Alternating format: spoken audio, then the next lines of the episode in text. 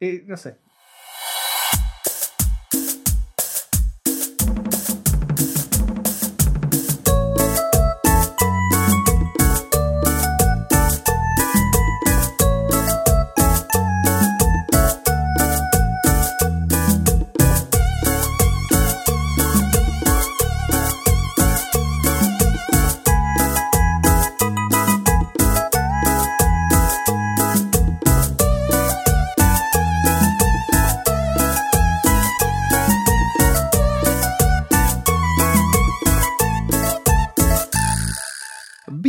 Bienvenidos a Kinomanija, el podcast que te pone a ver las películas de nuestra infancia hasta que los sesos se te aguan guacamole. Mi nombre es Carlito Joder, transmitiendo desde Eslovenia, Waka Waka, y me acompaña como siempre Eric Lundais desde Argentina. Pork, pork, pork. Una apocalíptica argentina transmitiendo con el Skype conectado a una garrafa, puesto que en el día de la fecha hubo un corte de luz histórico que abarcó la el país Histórico. de forma completa, así como las naciones independientes de Uruguay, Chile y Bolivia. Sí, de hecho, según vi, porque estuve siguiendo yo el hashtag eh, Sin Luz hoy, eh, tu amigo personal, Nick, eh, el ilustrador, eh, decía que media Latinoamérica está sin luz. Me parece un tanto mucho, pero... Sí, creo que, creo que se excedió un poco. Sobre todo que Latinoamérica incluye México, que es como gigante. Sí, pero vos sabés cómo es. Él no le importa. Él, Él, digamos que no se. La realidad no se le interpone entre su arte. Bueno, eh, ¿cómo andas, Eric? Además de esto, ¿estás eh, todo bien? ¿Con ganas de charlar de una, de una de tus películas favoritas? Sí, dejemos de hablar del presente porque lo que nos convoca a nosotros y a ustedes que nos escuchan es el pasado. ¿Por qué vivir en el presente? ¿Por qué mirar en el futuro si sabemos que no existe? Cuando podemos arroparnos en el pasado. Así como hoy recordamos una de mis más queridas películas, una de las primeras películas de las que tuve noción eh, como niño. Porque esta es viejísima, es una de las más viejas, no sé si- no, la más vieja no creo que sea, ¿no? Que vimos, porque vimos cosas de James Bond, pero... No, lo es, lo es. Es la. Ah, no, creo que nunca digas nunca jamás del 73, tenés razón, sí, pero. eh, Ah, no, no, no. Sabés que el 79 es por ahora nuestro. Así, nuestro límite inferior. Bueno, entonces cuando yo tenía solo dos añitos salía esta película que es The Muppet Movie, Así es, así es. La, la película de los Muppets. la original de los Muppets. Claro, la primera, la que se llamaba The Muppet Movie, y que en Argentina se llamó Llegan los Muppets, pero como nosotros nos la vimos en el cine, es como que nunca no- nos dimos cuenta de eso, ¿no? A mí no me dejaban entrar al cine creo esa edad. Y no, hacías mucho ruido, ¿no? ¿Te imaginas a uno o dos años? Estoy mintiendo un poco porque a mí sé que me llevaron de bebé a ver la profecía. Ahora entiendo mucho más. Ahora sí, ya está, ya está. Este, no, pero a mí me llevaron, por ejemplo, yo me acuerdo, me, me recuerdo más, eh, más primero de ir al cine fue cuando me llevaron a ver Superman 2 y salí corriendo porque empecé a gritar diciendo que, el- que ese tipo está volando y me daba miedo. No, no es lo que Jesu- Jesucristo dice que hay que hacer. Claro. Bueno, pero esta película tiene también eh, una traducción que para mí es, es gloriosa y horrible, que es como se llamaba en España. En España esta se lo conoció como la película de los teleñecos, porque Muppet Sí, en España se decía teleñeco. Y yo descubrí o supe esto eh, comprándome, no sé si recordás que allá por los 80s había un spin-off de los Muppets en formato de dibujo animado que se llamaba Los Muppet Babies Muppet Babies. Sí, sí, claro que sí. que era, era la, la historia de los Muppets como si todos fueran bebés que viven eh, en una guardería. Ujú. Y en España, los Muppet Babies se llamaban, como no puede ser de otra forma, los bebeñecos. Ay, no. Ay, no. Veníamos bien. Los bebeñecos. Ay, ay, ay, España. Sí, sí, yo entonces me compré, me compré un tebeo de los bebeñecos y nada. Ya, ya si la palabra tebeo no te destruye el alma. Bueno, podría ser peor, podría ser band de cine. Eh, bueno, eh, es interesante los diferentes nombres que tuvo esta peli, ¿no? Ya que lo tengo acá enfrente. Como que en Argentina llegan los Muppets. En Colombia, el show de los Muppets. En México, los Muppets. En Venezuela, los Muppets, la película. O sea, que no se ponían de acuerdo. Era bastante fácil, ¿no? Sí. Pero bueno, qué sé yo. Claramente se, se lo dejaban al departamento de marketing. Hacer lo que quieras. Y acá, como vos dijiste, los teleñecos, sabemos que en España eh, también es un clásico esto, que la rana René para nosotros, o Kermit el original, es la rana Gustavo. gran, aguante la gran Gustavo. Sí, sí, sí, sí. Horror, horror, pero es un dato que siempre me gusta tirarle por la cabeza a la gente que se llama Gustavo.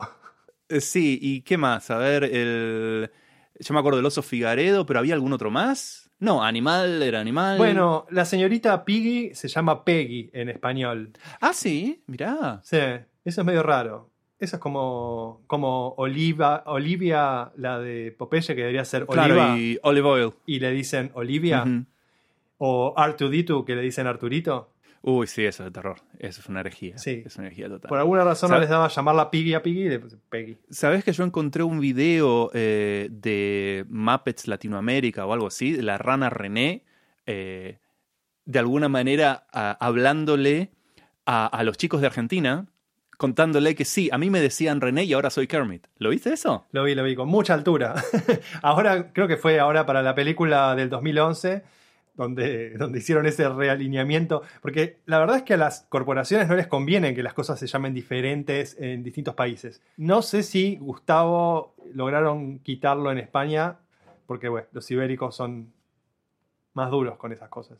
Bueno, a nuestros queridos oyentes que nos avisen a ver si sigue siendo Gustavo o no. Y en términos de, de traducciones, ¿no? De esto de que es traer el personaje a, de- de- el ex- del extranjero, de Estados Unidos, a la Argentina, eh, yo no quería dejar de mencionar la aparición de la rana René y el oso Figaredo, o Kermit y Fossi, en el programa Calabromas. Sí, que, claro que sí, en la, en la parte que decían, y a mí que me interesa, y a mí que me interesa. Sí, claro, pero El, el show del cariño. El show del cariño. Estaban medio baqueteados esos muñecos. No eran muy originales. No parecían. Parecían comprados, ¿viste? Dos títeres de juguetería eh, que, lo- que los ponían, de, de los dos personajes, que los ponían atrás de una pared a leer los nombres de los nenes que les habían mandado cartitas a Calabromas. Sí, era muy, muy extraño. La verdad que muy extraño. Pero por otra parte, yo no sé si en Argentina tuvimos una Pet Shop. Pero bueno, ya vamos a, a llegar a eso. Tuvimos Caroso y Narizota, que son como nuestra versión muy cercana, Claro, muy claro. Eh, yo quería eh, también contarte un- una perlita acá con, en Eslovenia. En Eslovenia el Muppet Show eh, fue, lo, lo pasaban por la tele, pero en el, más o menos por esta época, por el 78, durante 30 años, existió algo que se llamó el Moped Show. Eh, Moped son esas bicis con, con motor, Tipo un scooter. Claro, tipo una scooter. Bueno, en esloveno se dice moped y creo, por supuesto, en inglés también. Y por supuesto, suena muy parecido, Moped Show, Moped Show. Y este es un programa eh, radial que es así de sátira política, como si fuera una, no sé, una noticia rebelde, pero también bastante delirante, tipo cha-cha-cha o una cosa así. Que mu- muy original, eh, en general, duró, como te decía, 30 años, mayormente en la radio, pero también eh, alguna vez se presentó en el teatro. Y lo loco era que era como si fuera una onda medio Lelutier en el sentido que tenías actores, periodistas, académicos, profesores de historia, profesores de filosofía, eh, haciendo este, este telediario eh, así bizarro, eh, pero eran tan populares que incluso llegaron a ser una propaganda de, de una polenta, de una marca de polenta, marca Droga, porque Droga es una, es una compañía acá en Eslovenia, y vos nada más imaginate qué, qué llegaron a hacer, o sea, eh, con la polenta droga. Así que lamentablemente, por supuesto, que no habla esloveno, esto se le pasa completamente, pero no lo quería dejar de nombrar porque yo cuando hablaba de esto, de, los que iba a ver la película de los Muppets con Xenia, ella inmediatamente dijo, sí, sí, el Muppet Show, Muppet Show, Muppet Show. Y ella no sabía muy bien cómo se escribía y ahí llegamos a que era algo que era Muppet Show. Eh, en el link que voy a poner en las notas, incluso vas a ver que tenía una versión en esloveno de la cortina. Muy, muy, muy lindo. Que me pareció lindo comentarlo, más allá de que nadie lo entienda. Bueno, yo esta película no recuerdo bien la primera vez que la vi, eh, cómo fue o por qué. Sí. Sí que es una, igual que pasó la semana pasada, de las cuales yo vi en el original en inglés. Sí. Entonces, otra vez, es una película que, que hay, hay cosas que yo las recuerdo así acústicamente, aunque no sabía qué es lo que quería decir cuando yo era chico. Mm. Eh, sí me acuerdo que yo tenía en mi casa el vinilo de Muppet Movie. Mm. El disco era doble, casi seguro, o sea, uno de esos discos vinilo que, que se abrían al medio. Qué lindo. Que no sé bien cómo habrá llegado a mi casa, porque eso fue cuando yo era muy chico, pero mi papá trabajaba en, en una discográfica por esos años y tenía acceso a material que, que importado, digamos, discos que se editaban afuera para consideración de editarlo acá. Entonces yo tenía el disco yankee de, de- show de los Muppets. Qué bueno es. También en mi casa eran, eran medio fans en alguna medida de Paul Williams. Eh, y eso quizás haya tenido que ver. Y, pero después, eso, recuerdo de haberla visto en videocassette, no sé exactamente qué año, si fue el 84, 85, si yo sé un poco más grande, pero en inglés. Así que no sé qué tipo de copia habrá accedido o, cómo fue que, llegó a mis manos. Mira, ¿sabes que a mí los Muppets de chico como me, medio que me pasaron de largo? Como que por supuesto sabía quiénes eran, sabía lo que era la rana René, pero nunca fui de tener muñecos en casa. Eh, yo sí era de ver Caroso y Narizota religiosamente, a tomar la leche con Caroso y Narizota, eh, pero no era tanto de Muppets. Y yo estuve tratando de acordarme, además de Calabroma, si pasaban el Muppet Show en Argentina. Yo creo que no. Como que era algo que se sabía que existía, pero que no lo pasaban, ¿no? Y luego más, más grande, bueno, eh, me los conseguí eh, todo el Muppet Show, las cinco o seis temporadas, y me los así fumé, me los vinché, uh, y hmm. lo he visto no sé cuántas veces. Porque ese es algo que es completamente eterno, más aún con la versión que conseguía, que tenía las introducciones, las presentaciones de Brian Henson, de, del hijo de Jim Henson, que es mundial eso. Pero la verdad es que yo me, estoy, me dando cuenta que yo esta película conocía algunos, algunas viñetas, como el número de, de Kermit y Miss Piggy, cuando van en la cena y eso, pero de principio a fin, sabes que no la había visto nunca la peli. No lo podía creer. Hmm. Total sorpresa, total sorpresa. Yo creo que esta es una película como súper underrated. O sea, una película que debería ser un clásico mucho más fuerte, debería estar muchísimo más presente de alguna manera en la cultura. Y que, excepto por la música, Em, es una película que quedó como, para mí, súper perdida la historia. no, no vemos clips, por ejemplo, de esta película. Yo creo que debe ser bastante difícil traducir a otros idiomas, ¿no? En especial el humor de los Muppets. Quizá por eso es que no es algo tan... que los Muppets de esa época han quedado medio, entre comillas, en el olvido. No, pero sabes que el, el show de los Muppets de la tele, que es, estoy hablando del 1976, 1981, bueno, ese fue súper, súper exitoso en Estados Unidos. Sacó 21 nominaciones a Emmy durante esos 5 años y ganó 4. Y se estima que tenía 235 millones de televidentes a lo largo de 102 países. Wow. O sea, se vio en todos lados.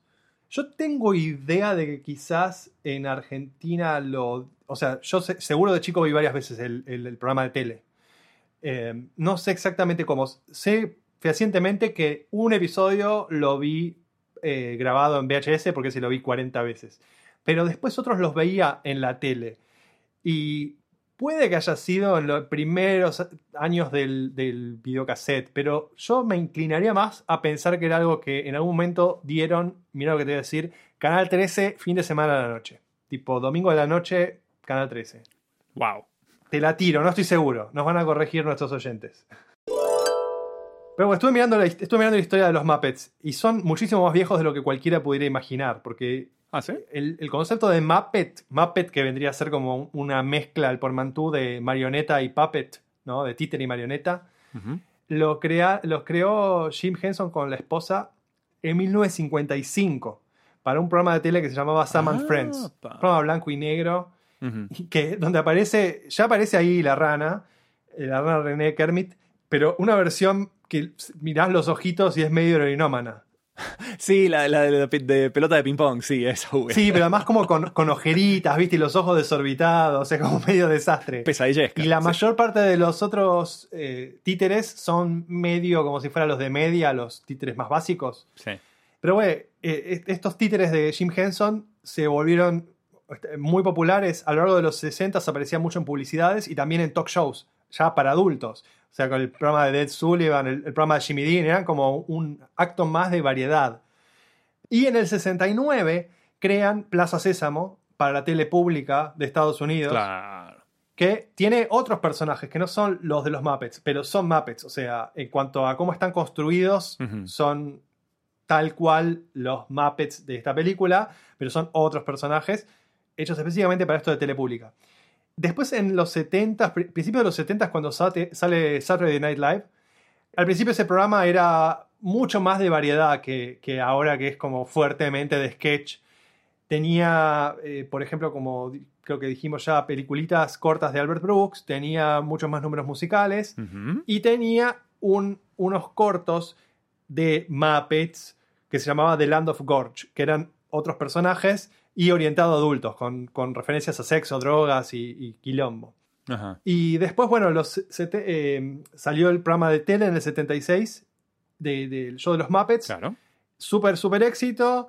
Y el resto es historia porque eh, una vez que termina, igual empiezan a salir bastantes películas a continuación de esta, que le fue bien. Ujú. Fraggle Rock es otro programa con como si fueran Muppets, o otro universo de Muppets. Eso sí llegó a Argentina, yo me acuerdo de verlo en castellano. Eso estuvo en Canal 11. Sí, ese estuvo en 1983-87. Ujú. Pero después, la, la empresa de Jim Henson Company, la- como productora, hizo Dinosaurios, que lo vimos también en Argentina. Eh.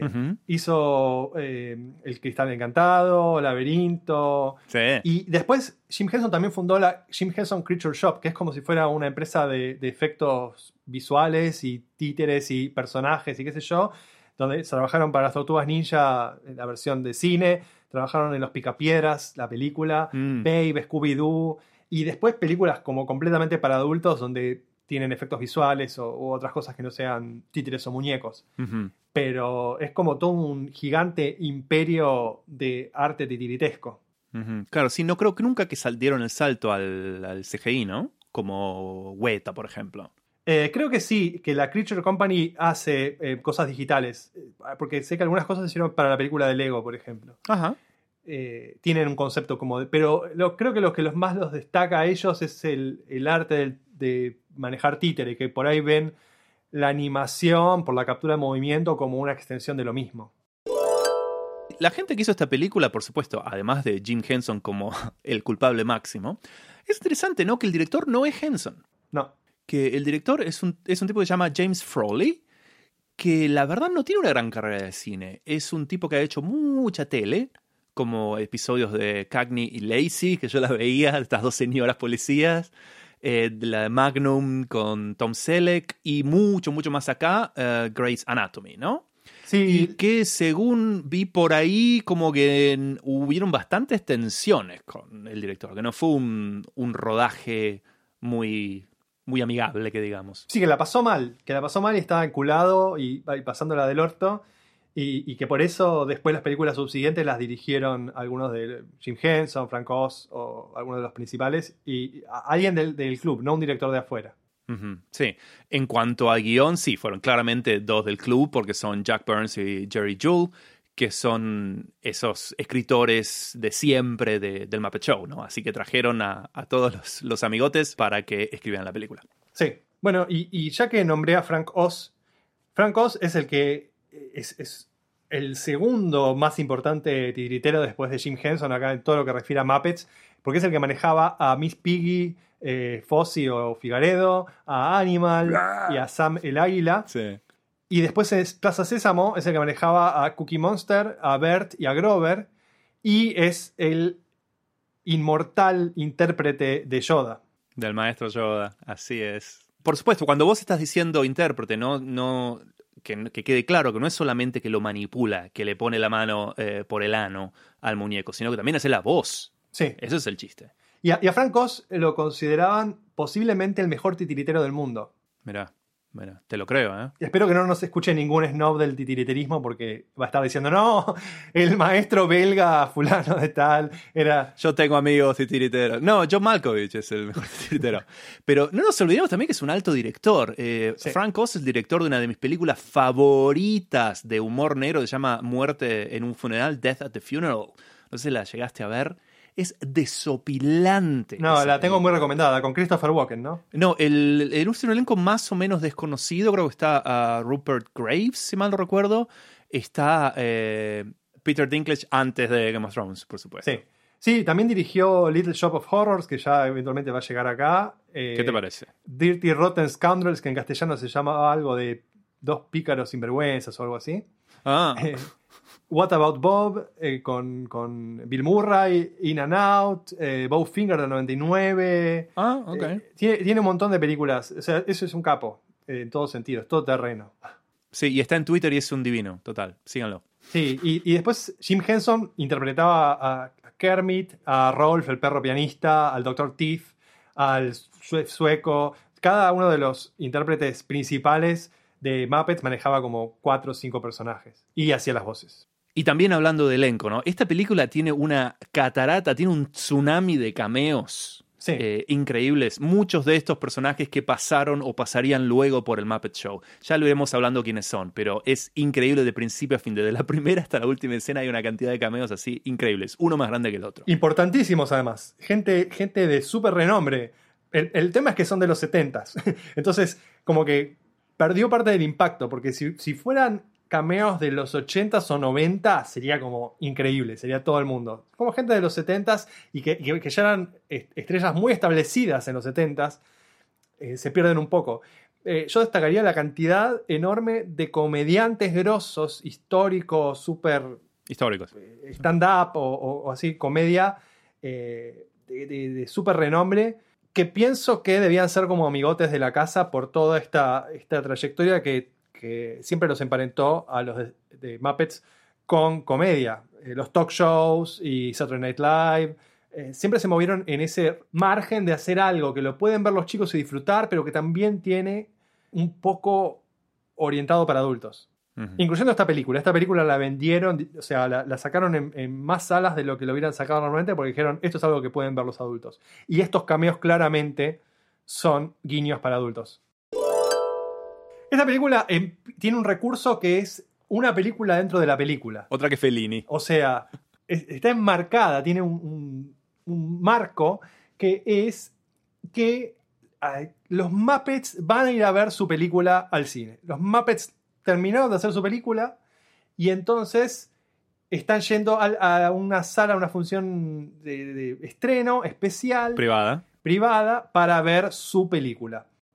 Que antes de que comience, hay algo llamativo que es que el sobrinito de la rana René, Robin. le pregunta a la rana René si lo que va a ver ahora es la historia real de cómo se formaron los Muppets. Y la rana le dice, bueno, es aproximadamente como sucedió. que es raro Más o menos, sí, sí, porque sí. los Muppets nos están posiblemente invalidando su propia historia. Pero además, la película lo que nos cuenta es cómo, es, eh, cómo se llegó a hacer la película o una versión aproximada de eso. Entonces, esta especie de, de película dentro de película, Inception, y poner todo en duda, es un- uno de los recursos más inteligentes que tiene la película en cuanto a, Sí. a- y cómo, cómo te planta frente a la historia. O sea, esto es un producto que puede ser consumido por niños y ya desde el principio te dicen, esto puede que no sea Posta. la, la realidad. Sí. Porque, claro, vos conocías a, los Muppets del show de los Muppets, que era una especie de, universo paralelo, digamos. Los Muppets tienen su show y famosos humanos van y participan de él. Y esta era la, primera vez en la cual pasaba al revés. Y integraban a los Muppets al mundo humano. Y demostraban cómo se insertaba la rana René o el oso Figaredo en el mundo de los humanos. Sí, y que por supuesto, según dicen, tenían bastante aprensión a ver cómo lo iban a lograr eso, que no, no, no tenían muy clara. Sí, porque, porque son todos títeres además que normalmente eh, la gracia es que había solo la mitad de arriba del cuerpo. Porque se manejaba, no sé, como el, el oso es como le meten una mano para manejarle la boca y otra mano es una de las manos del oso. O, Sí. o la rana tiene alambrecitos para manejarle las manitos y, y usan eh, una mano para la boca y la otra para las manitos. Entonces, sí, ya el hecho de, de querer mostrar el, el Muppet de cuerpo completo o haciendo otras cosas que no es estar atrás de una pared, era todo un tema. Sí, pero bueno, como dijiste, arranca así que aparte también, ¿sabes por qué me gusta esto? Porque para un niño ver a los Muppets viendo la película terminada también funciona de una manera para quitarle tensión. Claro. Ah, o sea, cualquier cosa que veas que por ahí, no sé, están escapando o cualquier momento en el cual los Muppets sufren, vos sabés, sabés que sobrevivieron, sabés que está todo bien. Claro, a, a- a Kermit lo están amenazando de muerte constantemente en esta película. Y de muerte. Y, y de, Y de muerte, y de maneras muy gráficas. mal. Pero vos ya sabés que sobrevive porque está vivo al final, que es el principio. Así es. Y bueno, hablando del principio, entonces arranca la película, vemos un bonito arco iris sobre los títulos que dice ah, The Muppet Movie y arranca este tema inigualable que es Rainbow Connection. Sí, ese es el, el tema que se convirtió en un estándar directamente. O sea, Sabes que sí, es un estándar moderno, eh, es un estándar moderno, sin, sin ninguna duda. eh, si uno se mete en YouTube, la cantidad de eh, versiones, por ejemplo, en ukelele, es, es como mega clásico, y, Sí. y versiones hechas por todo tipo de intérpretes famosos, porque es, es una muy buena canción en el sentido, con C mayúscula. Eh, es una buena melodía, una buena letra, y, y eso es lo que le hace un estándar. No es simplemente el tema. Yo no- por eso no, no diría que son covers de la, de la canción. Son realmente.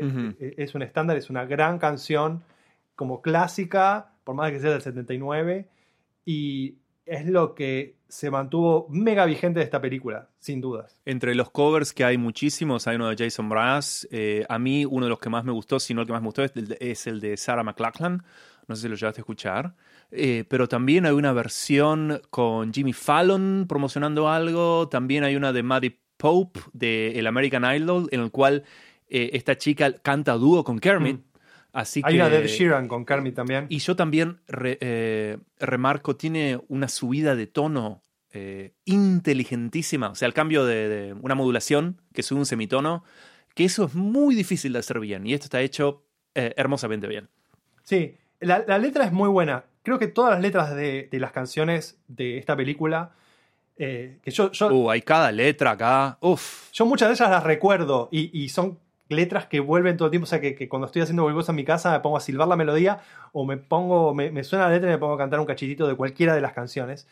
Eh, Rainbow Connection en particular tiene una letra muy buena porque habla de, de los deseos o los sueños o las aspiraciones que uno tiene y, y, digamos, en, en la posibilidad de- del pensamiento mágico, de creer en la magia en el buen sentido, pero desde un punto de vista bastante realista o bajado a tierra, mejor dicho. Y tanto es así que hay una, hay una frase que yo el otro día, vos me pasaste un video donde hablaban de, de la autoría de esta canción. Hay una parte de la canción que dice, ¿quién dijo que cada deseo iba a ser escuchado y respondido cuando se lo pedís a una estrella de la mañana? Mm. Alguien pensó en eso y alguien lo creyó. Mirá dónde, a dónde nos llevó. Y yo siempre esa, esa- ese verso lo, lo tomé en el sentido negativo. ¿En serio? Esa es una boludez que alguien, que alguien se creyó. Porque el Look what it's done so far. Eh, mirá lo que, lo, a dónde nos llevó, lo que logró esto. Mira en la mierda donde estamos Mi viviendo. mirada era el vaso medio vacío. Entonces yo decía, qué loco esta canción que habla de los sueños y de pedirle deseos a las estrellas y de los arcoíris. Y está diciendo, no sirve para un choto, esto solo genera problemas. Y con tu video me enteré que no, que era la visión positiva. Mirá todo lo que logramos por desear y pedir a las estrellas. Qué importante que es seguir creyendo. Claro, como el decir que, bueno, a alguien se le ocurrió y no importa si sea verdad o no, pero fíjate todo lo bueno que trajo, toda la bondad que trajo al mundo. Sí, esa entrevista que decís, que las voy a poner en las notas, es con Paul Williams, Sí. que es el autor de las letras de todas estas canciones, ¿no? Sí, y, y, eh, eh, ahí mismo también creo que dicen que es, es medio. La inspiración de la canción esta fue tener su propia When You Wish Upon a Star, que es la canción de Pinocho, eh, si no me equivoco, Sí. de Disney. Del Pepe Grillo. Sí, que es como una canción mega icónica en Disney, incluso en los parques. Es una, vos estás caminando por Disney, Disneylandia o Disney World y podés llegar a escuchar la melodía mega icónica de las notitas de, de When You Wish Upon a Star, que es así un leitmotiv de creer en la magia, digamos. Eh, yo sabes que busqué porque cuando arranca la película se ve el arco iris y yo dije, che, los Muppets eran inclusivos de géneros y sexualidades diferentes desde aquella época, entonces me puse a buscar. Y me di cuenta que en el ci- 1978, el año en el que yo nací, es la primera vez que se despliega la bandera del orgullo LGBT. Ajá. Pero tenía ocho colores. Y el año siguiente, en marzo del 79, eh, cuando se protestan por el asesinato de, Stonewall. no, Stonewall, no, no, no. Stonewall es antes, de Milk, Har- Harvey Milk creo que es. En el 79 ya tenía los seis colores, la bandera arcoíris que conocemos hoy, ¿no? Pero bueno, esta película salió, eh, si mal no recuerdo, para el verano. Entonces, claramente no es que estaban de acuerdo, no es que Henson dijo, uy, usemos el arco iris para decir. No, es una cuestión más contemporánea, ¿no? Que de alguna manera surgió la idea del arco iris como algo eh, bueno, positivo. Y me hizo acordar también cómo fue la génesis del, del Pantera Negra, el cómic. Hmm.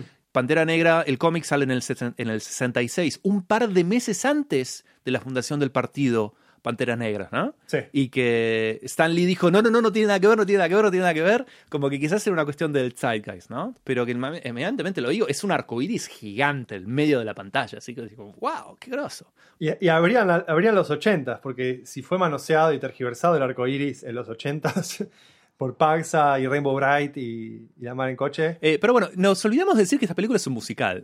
sí. Un gran musical. Nosotros hemos, nos hemos comprometido a una vez por mes tener un musical. Así que les cuento, les estamos contando a nuestros oyentes. Sí, nos encantan los musicales. Deal with it. Bueno, eh, arranca con la cámara aérea eh, abriéndose entre las nubes y con este arco iris y escuchamos a Kermit cantando Rainbow Connection con el banjo. Hablábamos de la dificultad de integrar a los Muppets en el mundo real y entramos por la puerta grande, porque Kermit acá está Sí, ¿no? sentado en un tronco, en un pantano, cantando esta canción y no solo lo vemos de cuerpo completo, o sea, con sus patitas y todo, que no sería tan difícil, sino que incluso lo vemos reflejado en el agua. Sí. Y verlo reflejado en el agua es algo que en este año del Señor 2019 por ahí no nos llama tanto la atención. Pero en el 79 muy fuertemente quería decir, esto no es un efecto de croma o pantalla Mm. azul.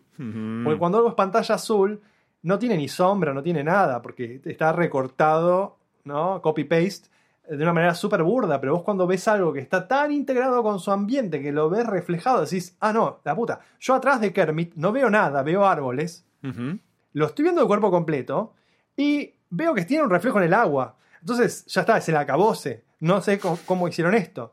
Y la forma en que lo hicieron fue que Jim Henson estaba sumergido en una cápsula debajo del agua. Tal cual. con la mano saliendo únicamente para manejar a, a Kermit y eh, que además Kermit, no sé, está tocando el banjo posta. Y está- hay, hay una parte que hace como un slide y... y- Claro. porque Claro, claro, está muy bien. Y mirando, porque los, los Muppets miraban siempre a un monitor eh, la performance. Cuando estaban interactuando con un humano, no, lo miraba, no miraban el humano, porque ellos estaban como arrodillados, estaban sentados en el piso Un dolor de cuello. sino que estaban mirando para otro lado un monitor y trabajando como si fuera a través de un espejo. Dificilísimo.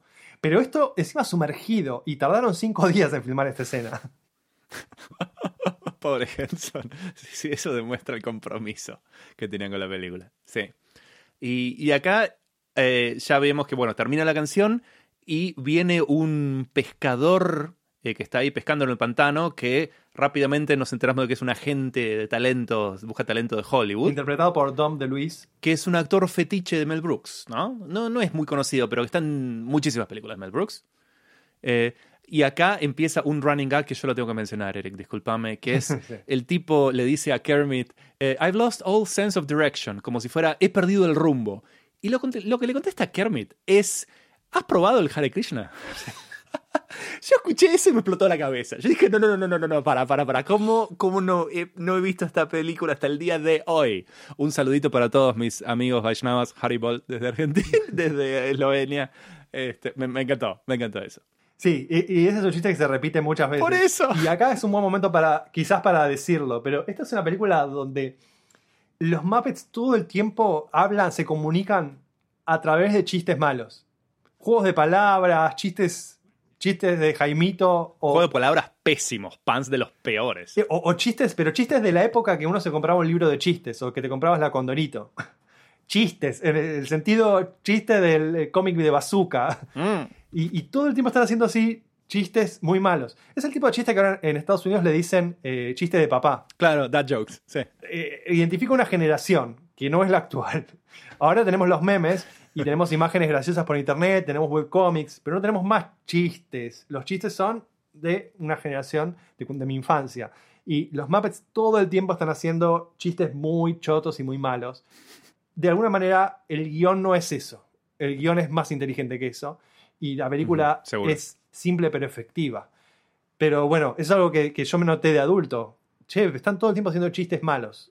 Entonces, este buscador de talentos lo convence a Kermit de dejar el pantano e ir a Hollywood para según dice Kermit, hacer feliz a millones de personas. O sea, no le interesa la fama, no le interesa el dinero. Pero eso es un tema importante de la película. Le muestra un, eh, un aviso de la- del Variety, que es una revista que actualmente sigue existiendo, como un diario de la industria del cine. Claro que sí. Y le muestra que está, hay audiciones abiertas para ranas. Sí, Literalmente. es lindísimo. Y, y es interesante que el mundo de los Muppets es similar al mundo de Bojack Horseman. Ajá, Porque ajá. hay animales antropomórficos que están integrados a la sociedad y nadie los cuestiona. Pero son animales, claramente. Sí. No es que. Dicen ranas, no dicen ranas antropomórficas, ranas mutantes, no, dicen ranas, queremos ranas. Y Kermit es una rana. Pero también en la película hay animales de verdad. No todos los animales son Muppets tampoco. Hay vacas que son vacas de verdad, hay cocodrilo que aparece ahora que es un cocodrilo de verdad.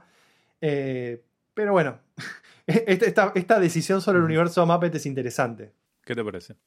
Eh, entonces, rápidamente vemos la primera. Eh, Kermit dice que sí, va para allá. Y lo vemos andando en bicicleta. Lo me parece que acá hay algo interesante como si fuera una cuestión temática, ¿no? Porque. Según lo que estuve investigando, esta fue la primera vez que le vieron, que le vimos las piernas a Kermit. Sí.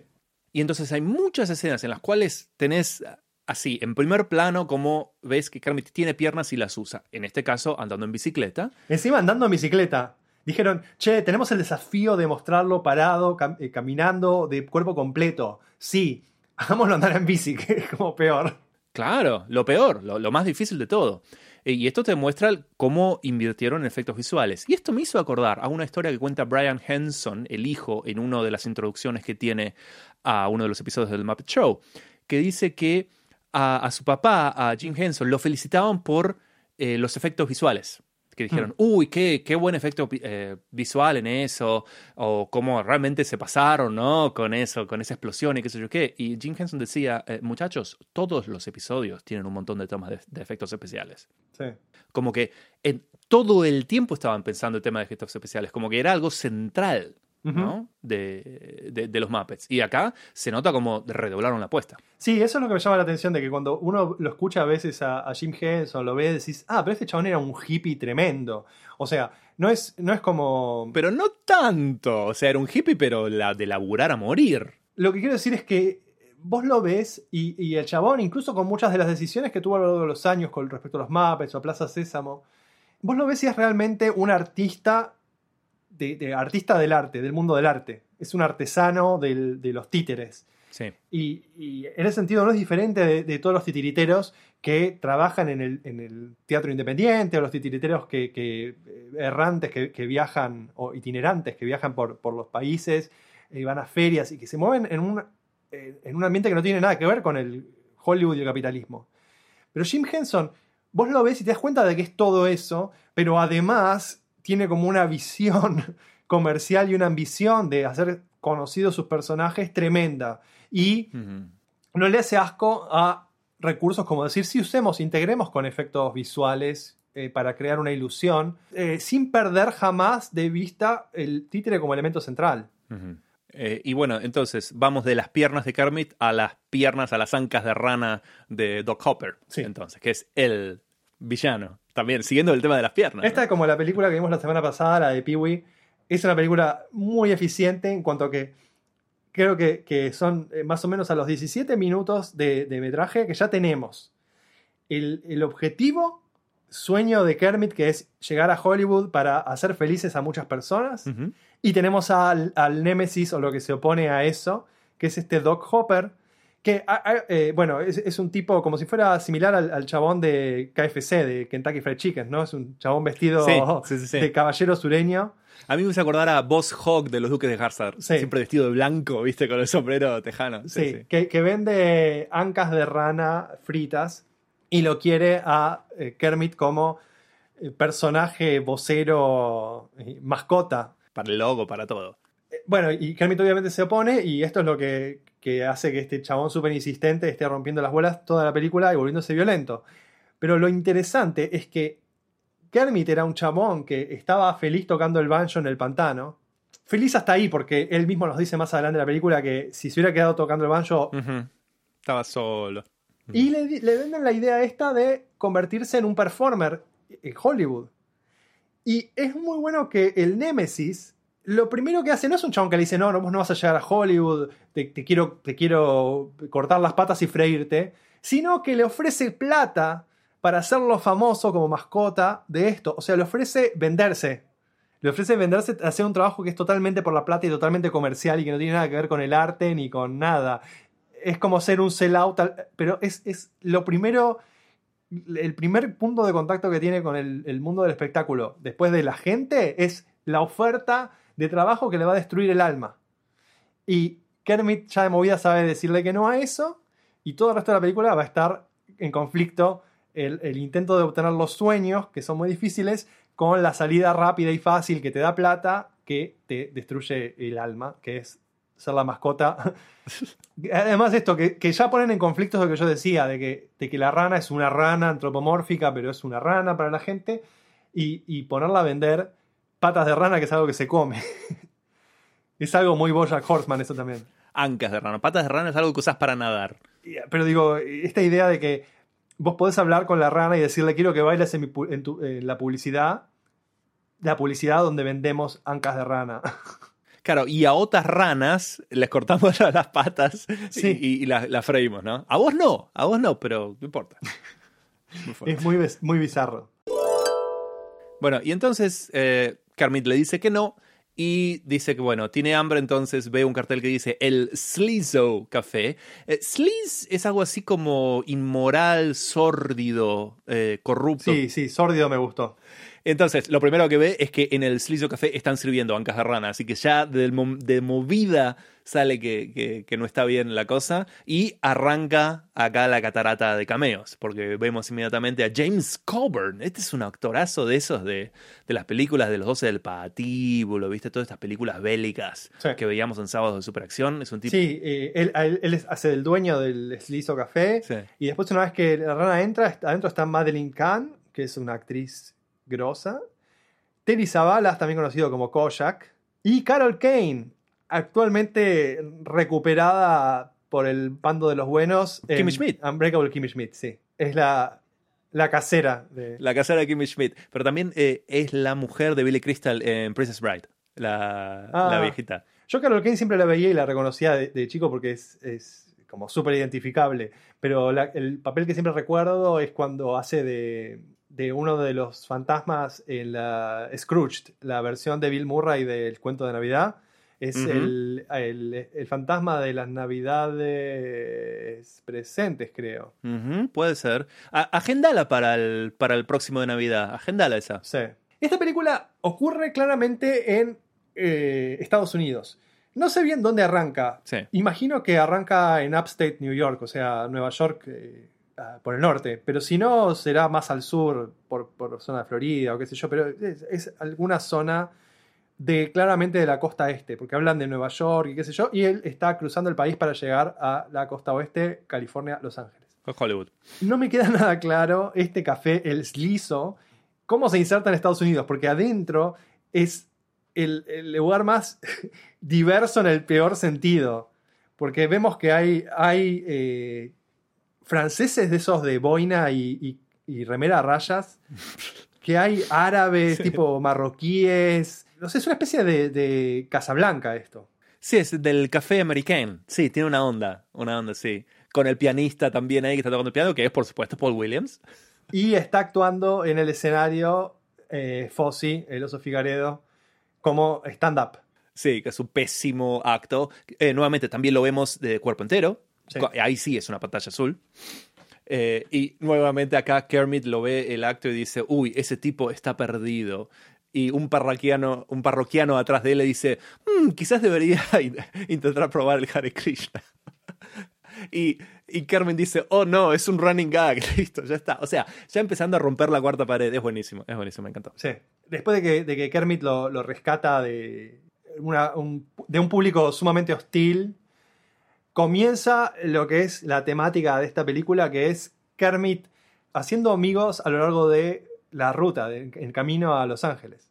Es como un Pokémon de amigos en camino a Hollywood. Sí, básicamente levanta casi todos los Muppets que se cruza. Sí, tal cual. Y entonces ya vamos al, al número musical este, el Moving Right Along, Sí, que es uno, de- para mí es uno de los más, más lindos que tiene porque eh, están cantando Fozzie y Kermit, que son Frank Oz y Jim Henson. Y que es- esos fueron amigos entrañables, entrañables toda la vida. Y se nota, se nota lo bien que le están pasando cuando están cantando esta canción. Eh, especialmente cuando durante la canción se van dando cuenta que están cada vez más perdidos. Sí. ¿Viste eso? Sí, la letra, la letra de la canción me la, me la sé en buena medida porque es una de las que me gusta cantar con la guitarra o karaoke o lo que sea ahora. eh, Sí. Y me parece que es genial la letra. Eh, es una, una letra acerca de, de viajar y de perderse. Y tiene todas referencias geográficas o, o relativas a viajes, doblando la apuesta de qué tan perdidos están camino a Los Ángeles. Claro, y cada vez están peor. Sí, es buenísimo, realmente. Es una de estas canciones así, onda musical, hombres clásico de, de, no sé, los hermanos Marx. o- Ese estilo cuando tenés dos, dos hombres amigos, pareja dispareja, cantando juntos, a dúo. Sí, en el Studebaker, que es un auto de estos recontra clásicos, en el Studebaker de eh, el oso Figaredo. Sí, y acá... Y acá es cuando se cruzan a, a Big Bird. Es-. Eso es lo que iba a decir, ¿No? sí. Es el cameo de Big Bird en la ruta que les dice, le ofrecen ir a Los Ángeles, pero él está yendo para otro camino. Le dice, no, estoy yendo a Nueva York porque tengo conseguí una oferta eh, para trabajar en la televisión pública. Y eso justamente Plaza Sésamo. Nos están diciendo la génesis Claro, de Plaza Sésamo, similar, a pero en el otro sentido. También. Y bueno, eh, resulta que de tanto están perdidos se cansan y necesitan parar al lado del camino, ¿no? Y paran en eh, una, al lado de una parroquia y que nuevamente el cartel dice, ¡Uh, están perdidos!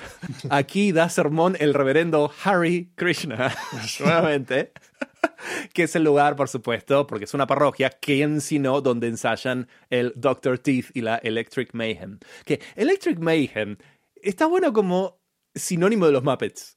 o sea, Mayhem es como descontrol, pandemonio, ¿no?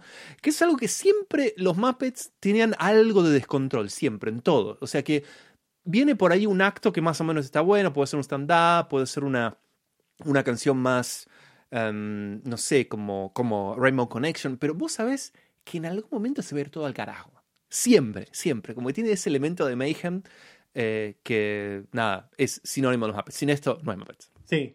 Sumado a esto interesante que estamos hablando de una película dentro de una película y un Inception, Electric Mayhem es muy interesante porque es una banda de música adentro de un musical. Y es la, la banda de música de, de música rock que hay en el universo de los Muppets. Que es la banda que toca luego en el Muppet Show. Es la banda estable, ¿no? La, la- Sí. la banda residente. Bueno, y, y está bueno que los distintos miembros de esta banda representan distintas vertientes del rock de los 70s. Por ejemplo, el, el que está a la cabeza de la banda, que es el Dr. Dr. Teeth, está fuertemente basado en Dr. John, el pianista mega importante de Nueva Orleans, que se acaba de morir ahora hace un par de días nada más, eh, pero tipo súper importante. Después Animal, el baterista, se- eh, según algunas especulaciones, se basa en, en Keith Moon o en... Hay otras, otras variantes, ¿no? John Bonham, Ginger Baker, Levon Helm o Mick Fleetwood, pero un baterista clásico de, de rock. Keith Moon, Keith Moon. Pero claramente setentoso, sí. Sí. Eh, después el... Bueno, tenés el, el Floyd, el, el sargento Floyd Pepper. O sea, ¿no? Más claro, echarle cloro. Pero además de que es el que está vestido como, como eh, personaje de Sgt. Peppers, eh, no sé si es exactamente, pero la forma en que habla es muy similar a... ¿Cómo se llama este chabón? Pipo Chipolati. Eh, no, el de Strong Wilburys. Tom Petty. La forma en que canta y habla se parece mucho a John Petty. No sé si es esa la referencia, pero es, es lo que yo me pregunto, si, si no es el, el caso. Eh, después está el, el saxofonista, Sut. Está basado en Gato Barbieri. Ah, mira, no sabía eso. Sí. Te la creo, te la creo. Eh, sí, acá, eh, bueno, aparece mi Muppet favorito, que es Animal. Yo tengo, tengo un cariño por ese Muppet eh, eh, que es así ya de toda la vida. Para darte una idea, lo voy a poner en las, not- en las notas. Es más, ahora eh, nuestros oyentes, si se fijan en la aplicación con la que escuchan el podcast, van a ver una foto de mí con la torta de mi cumpleaños número 37, en la cual se ve a Animal hecho con de repostería. Tan este, porque es realmente. es- muchas veces es la inspiración que, cuando, que, uno, que uno tiene cuando me pongo a tocar los tambores. Así que te quiero, Animal, te quiero, Frank Oz. Bueno, y no me quiero olvidar de Janis, que es la mujer, Mm. la guitarrista de la banda, que está. El nombre es un homenaje a Janis Joplin. Seguro. Y es así como una hippie, paz y amor. Bueno, y acá tenemos el momento que yo no, no lo podía creer lo bueno que es esto, que entran entonces a la sala de- donde están ensayando y eh, Fozzy le empieza a contar hasta dónde llegaron, hasta acá. No, porque Kermit salieron del pantano, quieren a Hollywood, y Kermit dice, no, no, para, para, no tenemos tiempo, no tenemos tiempo. Y bueno, ¿cómo le explicamos? Bueno, acá Le tengo dice- le dice- no, le dice, vas a aburrir a la audiencia. Ah, vas a reír a la audiencia. Entonces, pero- somos nosotros, ni siquiera son ellos. Le dice como que no, no vas a, no vuelvas a decir todo lo que pasó porque los que están mirando ya lo vieron. despedazando la cuarta pared. Entonces le da el guion de la película que están viendo. Que esto después es tal cual lo mismo que en Spaceballs, la película de Mel Brooks, Sí. Eh, que es la parodia de Star Wars, también hacen el mismo, el mismo gag. Esto es, es buenísimo, así, es completamente sacado. No, sí, claro. Lo que, lo que hacen es pintarles el auto de colores de arcoíris Claro. para, eh, Para disfrazar el. disfrazarlo de- del doctor este de, de las patas de rana, que lo, Doc Hopper, que lo está persiguiendo. Y acá quería hacer la, la mención. Después, la, la próxima vez que vemos al Electric Mayhem, ellos tienen un micro, Mm. eh, un autobús pintado también psicodélico y arcoíris, que es un homenaje directo al eh, ómnibus escolar pintado psicodélico de Ken Kesey y los Merry Pranksters, que es, eh, lo mencioné en otro episodio, que es eh, Ken Kesey, escritor de Atrapado sin salida, y la banda de proto hippies, ese punto intermedio entre beatnik y hippie, que los seguían justamente viajando de, creo que acá era al revés, iban de la costa oeste a Nueva York. Eh, pero bueno, este, el Electric Mayhem eh, está inspirado, eh, digamos, la forma en que viajan está inspirado en eso, que es una referencia totalmente para adultos y totalmente contracultural de los 60s, agarrada por los Muppets, y eso es parte de lo que hace que los Muppets sean tan geniales, que no es una boludez Sí, sí. pensada para niños según lo que a los niños les gustan. Los niños no van a cazar ni en pedo quién es Ken Kesey ni quiénes son los pranksters. No importa. Tienen un micro pintado arcoiris. Es lindo, es llamativo, Claro. pero tiene una historia detrás gigante que los adultos por ahí saben entender. Y si no lo entendés, no importa, porque es un detalle interesante. Es una genialidad, tal cual. Y con la banda del Dr. Teeth en esta iglesia que está, la banda la está convirtiendo en una eh, eh, coffee house, eh, tenemos la canción más rockera de la película que es Can You Picture That? Con una serie de letras psicodélicas. La letra de esta canción es medio como si fuera. Es como Come Together de los Beatles, ¿no? Una canción que tira una serie de imágenes psicodélicas y frases de onda y así las dispara como sin. en non sequitur, como si sin sentido una tras otra. Eh, sí, y como Bon Bies me insiste notar, el fraseo de esta canción es un claro, entre comillas, homenaje a la canción Sí. de Aerosmith, eh, Walk This Way. Sí, que es del 75, así que calza perfecto, porque ya era una canción de rock importante. Es como que Paul Williams le dijeron. Paul Williams es, es como un compositor que generalmente Sí. es mucho más meloso y suave, más del palo de Rainbow Connection. Le dijeron, tenés que hacer un rock pulenta y dijo, urgente, un disco por acá. Agarró los mid y dijo, bueno, vamos, vamos con de eso. esa música joven. A ver, ¿qué tenemos Sí. de eso? Sí, es un afano. Pero también tiene un cue que luego eh, sería el, el tema de. aparecería en la en el tema de Fraggle Rock, de Down to Fraggle Rock, pim, pim, eh, que eso es lo que yo noté. Pero qué cosa, ¿cómo no me di cuenta lo de Ram DNC y eh, Aerosmith? Y después de esto, los Muppets se cruzan a Gonzo. Sí, qué grande, el, el- el gran Gonzo. El gran Gonzo. Que acá lo, lo presenta como, viste, el príncipe de los plomeros. Sí. No sé dónde salió eso, pero lo importante es que aparece ya con su novia Camila, la gallina. Es el príncipe de los plomeros, pero también está yendo a hacerse famoso, pero en la industria del cine en Bombay. Claro, claro, porque él dice, no, yo también quiero hacerme famoso, pero... eh, ¿Y entonces qué? ¿Está yendo a Hollywood? No, a Mumbai. ¿Cómo a Mumbai? Claro, ¿por qué no a Hollywood? Ah, bueno, dice, dice Gonzo. Si vas a Hollywood es porque la querés hacer fácil. yo realmente pensé, te soy sincero, que iba a decir, no, yo voy a Bollywood, que también es la- la industria del cine de, de Mumbai, pero me parece que no iba por ahí. Sí, Y en ese momento es el que Fossi dice, we picked up a weirdo. sí. que está buenísima. Y hay un cameo ahí que con el cambio de auto llevan a, a vender los dos autos, el de Gonzo y el, y el de Fossi, a una concesionaria de Milton Berle, Madman Mooney. Que claro, ese es uno de los cameos que ni sin la, sin la Wikipedia no tenés idea de quién es este. O sea, este es un tipo que fue mega famoso en los 50 en Estados Unidos. Lo llamaban el señor televisión Sí. por ser tan importante en esos eh, programas de variedades, pero Argentina jamás que llegó. O sea, y no hemos visto nada de esto porque es un tipo que se murió creo que 15 minutos después de hacer esta peli. Ya tenía muchos años, ¿no? No, Milton Berle, lo, lo- yo al menos cuando lo conocía, se murió en el 2002. Ah, ok. Y justamente era mucho más reconocible como viejito. Ah, ok.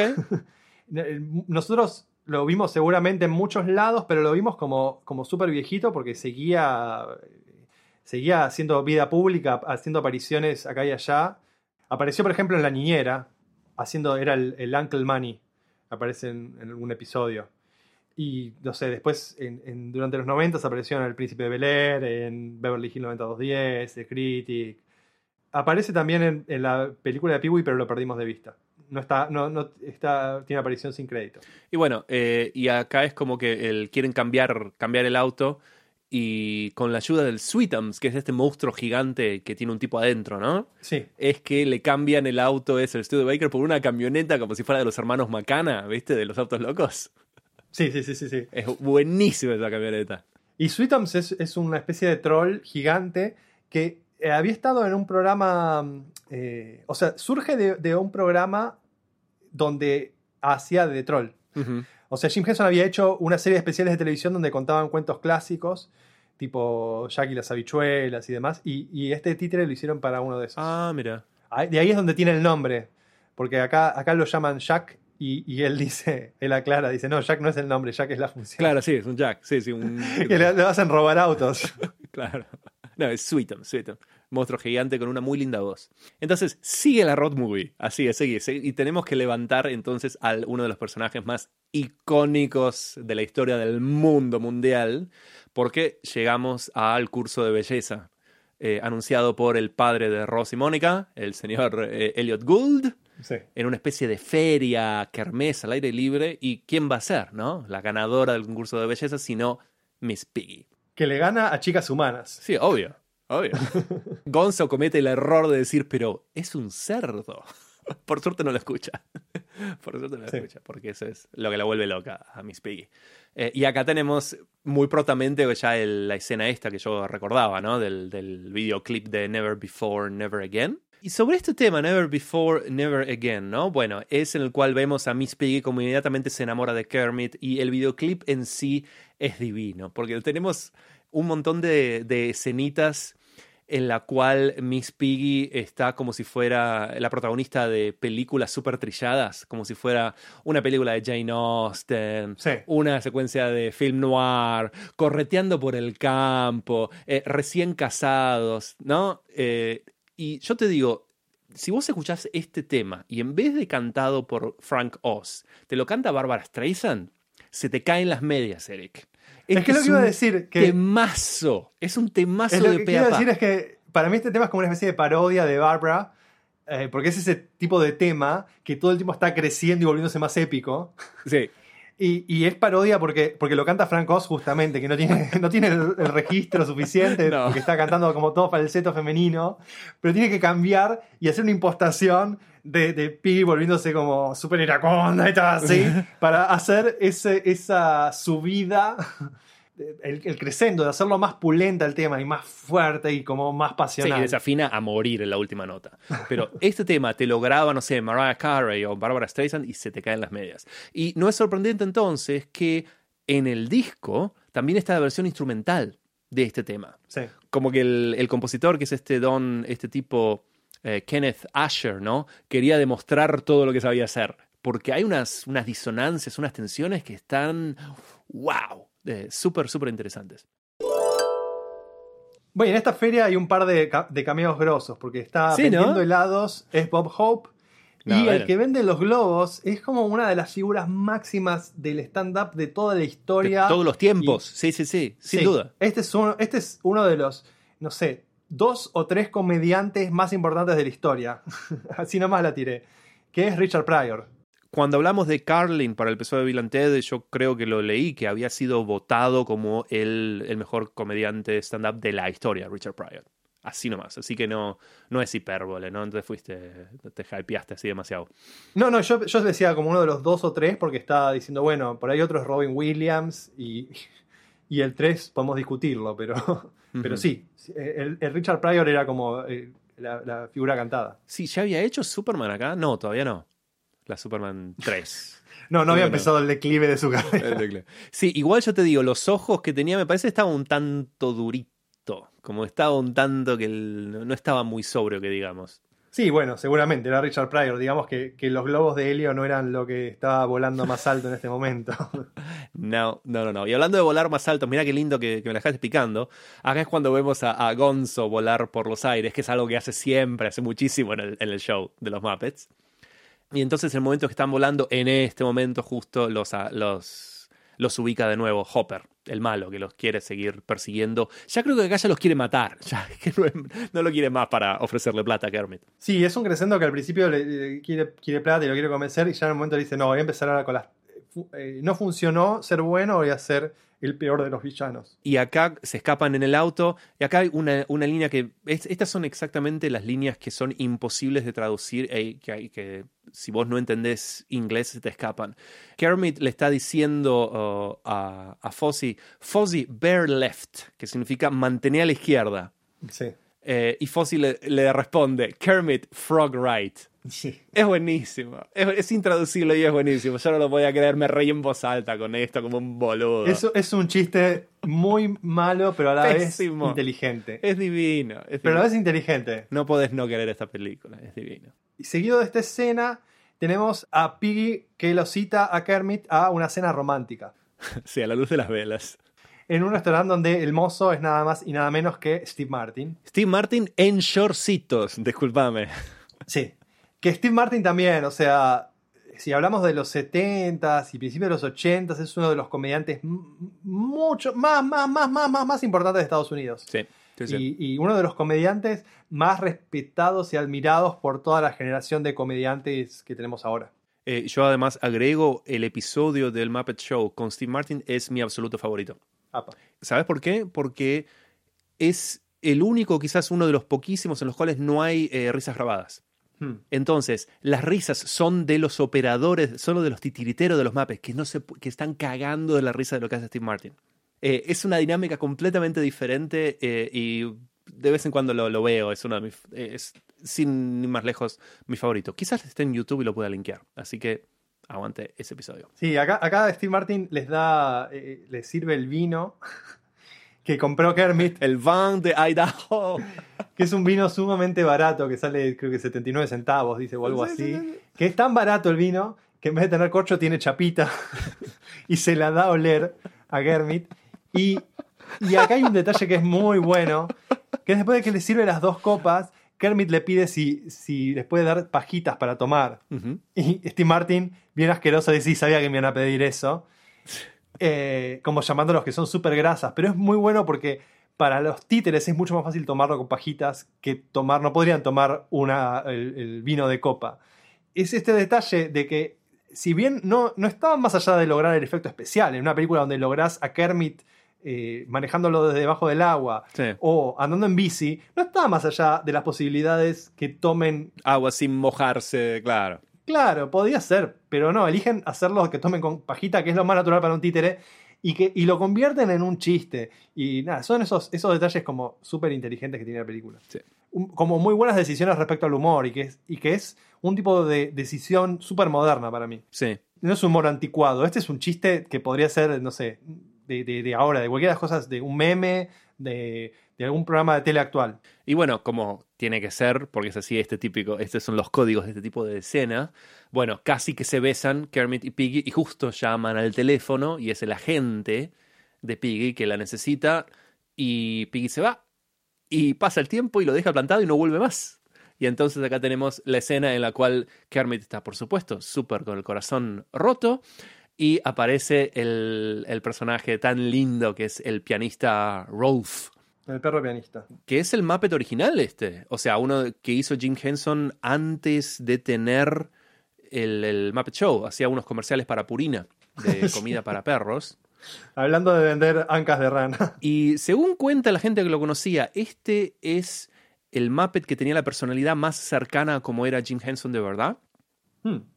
Al punto que eh, luego de la muerte de Henson en el 90, en deferencia a Rolf no, no, bueno, se mantuvo en la pantalla, pero no lo dejaron decir ninguna palabra hasta el 2004. Wow. ¿Notaste eh, en los close-ups que hay de Rolf tocando el piano? Que son muy certeros lo que mueve la- la- las, eh, la- las patas del perro con lo que suena. Ajá. Que eso era algo que hacían para cada episodio donde aparecía Rolf, es que grababa el pianista lo que tenía que tocar y luego Henson estudiaba qué es lo que hacía el piano, cómo se movía, y entonces él con las manos tocaba algo parecido, o sea, si iba para los agudos, iba para allá o iba para allá, no era un nivel de, de laburo así inigualable. Por eso es que se ve tan bien, parece que toca el piano posta. Y es interesante porque toda esta especie de. esta secuencia, que, que es la que corresponde al, al arco romántico, que arranca con el concurso de belleza y que tiene la canción esta Never Before, cierra con otra canción que es de desamor. Arranca con la canción de pasión y amor y cierra con la de desamor que es I Hope That Something Better Comes Along, Sí. que es una canción acerca de estar solo y que, que arranca ya diciendo no podés vivir con ellas, no podés vivir sin ellas. Sí, que es medio machirulín, ¿no? Como, como concepto, ¿no? Pero buena onda. No, no, yo no diría que es una canción machista, Nah, sino que es una canción, es como el single ladies, pero, pero para hombres. nada más que decir. Nada más que decir. Bueno, y el segundo acto de esta película cierra con dos escenas, llamémosla de acción al hilo, o dos momentos de, de sumo peligro antes de, de- de entrar en el tercer acto y el, el cierre. El primero es el del doctor Krasman. Ujú. Eh, nosotros pensamos que Piggy la llamó a la gente y que se fue a, a responder algo, pero en realidad la secuestra el, Mm. el coronel de las patas de las ancas de rana, eh, que está aliado con un tal doctor Krasman, que es un científico alemán, Claro, interpretado por nada más y nada menos que Mel Brooks. por Que supuesto. es de todos los cameos, esto es más que un cameo, esto es un personaje que, Sí, sí. que se afana un buen cacho de la película y lo convierte en el show de Mel Brooks. Sí, sí, sí, por eso, no sé, cinco minutos, siete minutos que tiene, no más. Pero además todos los otros cameos que hay están buenos, pero son el famoso que aparece, dice un chiste o dos y se va. El de Mel Brooks no, es el chabón lo ves probablemente improvisar, probablemente improvisar porque la velocidad a la que tira eh, Mm. chistes de todo tipo, o sea, gags hablados y humor físico y, y inflexiones, imitación. Claramente le, le divierte mucho hacer de, de científico nazi y, y lo aprovecha a pleno. Eh, la velocidad a la que tira cosas, Sí. vos decís, esta parte la escribió Mel Brooks, acá pusieron el guion, bueno, Mel Brooks hace lo suyo.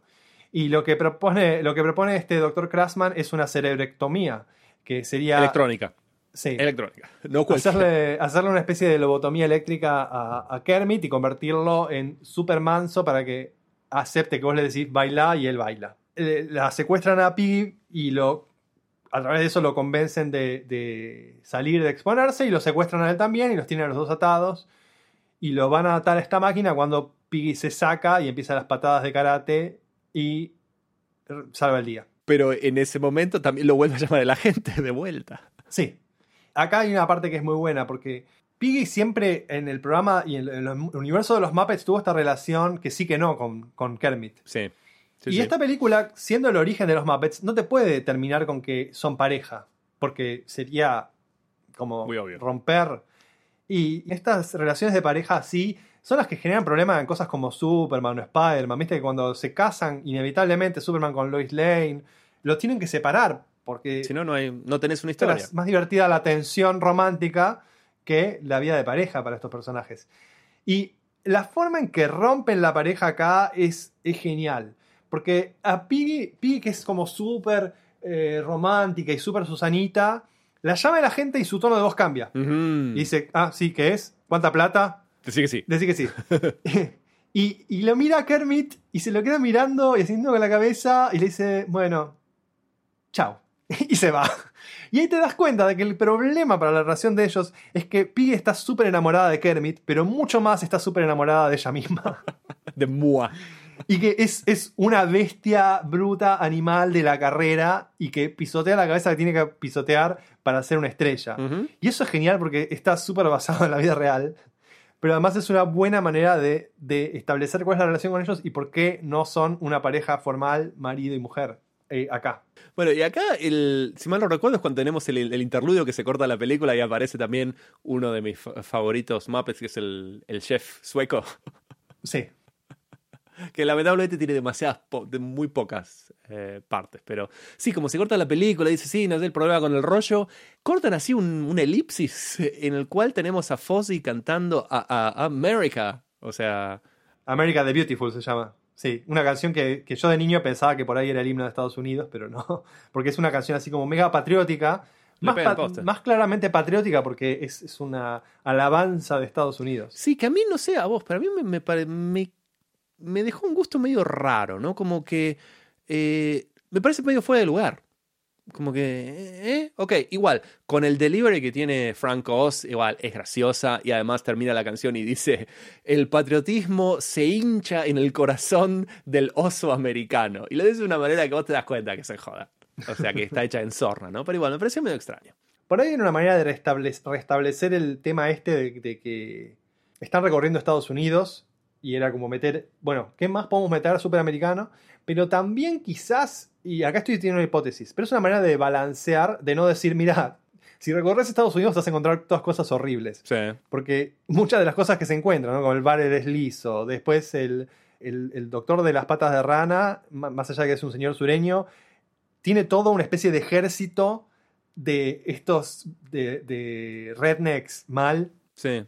Como que por ahí es muy un freak show recorrer Estados Unidos con los Muppets. Entonces tenían que poner un momento para decir la inmensa belleza de eh, la geografía. Y no solo, porque también es eso, esta canción que eligieron es una canción que habla mucho de los paisajes. Mm. Entonces, bueno, Ok. por ahí era para, para restablecer ese tema y no decir, mira, podés recorrer Estados Unidos y disfrutarla porque es hermosa y no, no te vas a, a encontrar a la muerte a la vuelta de cada esquina. Te lo dejo pasar. Ok. Porque lo que sí ahora es, es que el Doc Holloway este... eh, ¿Doc Holloway se llama? No, se llama Vos igual... Hopper. Doc Hopper. El Doc Hopper contrató a un asesino de ranas, al Frog Killer. Sí, Snake Walker se llama. Sí, sí. A la, a la vez que se reencuentran a Piggy, que está haciendo dedo, Sí, así nomás. Se le suma, sí. Y se le suma de una manera súper incómoda en el auto, porque tipo, se le suma y está claro. Al lado sí, de está claro, está muy claro que le cortó el rostro y que se fue a la mierda y que ahora los necesita de vuelta y que está yendo con ellos porque los necesita. Y está muy claro y es muy obvio. Y enseguida eh, se les rompe el auto y terminan varados en el desierto, en un fogón. Claro, hacen un fogón tal cual.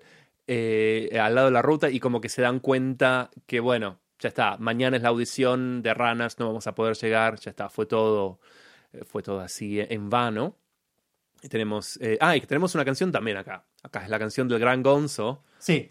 Esta es la canción que a mí de chico no me gustaba. Este momento de la película de chico no me Uh. gustaba, me aburría. Mirá. Porque era el momento bajón, el momento downbeat, el momento que está todo perdido, que además es lento este momento porque es como todo bueno, cal- calmémonos un poco. Supongo que habrás cambiado esto ahora. Eh, sí, como que, pero tenía muy presente el recuerdo de que odiaba la canción. Ese es el tema. Ah, bueno, la canción se llama I'm going to go back there someday. Volveré eh, algún día. Y te hintean fuerte que Gonzo es un extraterrestre, ¿no? Que luego es todo el, eh, el núcleo de la película Muppets in Space del 99. Que, eh, que yo la, la, la reví, es más, la compré en DVD, esa película en su momento, cuando la gente todavía compraba DVD. Eh, en la cual viene la familia de Gonzo del espacio. Ah, no vi esa película, así que no sabía eso. En mi headcanon no es un extraterrestre. No, sí, es un extraterrestre, sí, sí, sí, posta. Eh, bueno, y acá hay una línea, hay un verso en esta canción que también vale oro, que dice, There's no word yet for old friends who've just met. Que es como decir, no existe una palabra que describa a los viejos amigos que recién se conocen. Es magistral eso. Sí, sí, sí. La- la- las Es ideas que tienen las letras de estas canciones son tremendas. Son realmente, más allá de que las canciones son de un musical apto para niños o qué sé yo, pero no hay canciones tan bien escritas en casi ningún disco que tengas en tu discoteca. Sí, sí, sí. Re bien. La poesía. La poesía. Y reaparecen entonces los, los Electric Mayhem en su Super Magic Bus y Sí. explican cómo es que nos encontraron y lo explican. Y claro, leímos el guion. Obvio. obvio. Entonces los levantan y los llevan hacia el siguiente pueblo, eh, que el pueblo fantasma creo que le dicen, ¿no? Sí, porque acá, acá es donde el, el asistente del Doc Hopper les dice que, que lo están buscando para matar a Kermit. Entonces dicen, bueno, vamos a dejar de escapar, vamos a ir, decirle que nos vemos en tal lugar. Claro, no puedo vivir escapando de un bully toda mi vida, dice Kermit. Otro punto importante. Sí. en la película. Entonces dice, bueno, nos vemos en el pueblo fantasma de tal, a- mañana a la hora señalada, qué sé yo qué. Al mediodía, High Noon. Claro, Hainun, a la hora señalada. Ese es el nombre en castellano de esa película. Ah, no sabía que era lo mismo. Bueno, anyway, acá ah, también finalmente vemos al doctor Bunsen Honeydew y a su asistente Vicker. Mi, mi, mi, mi. Divino, Vicker. Entonces, nada, viene el, el- el showdown, ¿no? Cuando de un lado tenés a todos nuestros Muppets y del otro lado tenés al Doc Hopper, a, a Snake Walker y a todos los malos malosos. Y viene el discurso emotivo de Kermit, que le dice, loco, nada, nosotros queremos, déjame vivir, déjame ir. eh".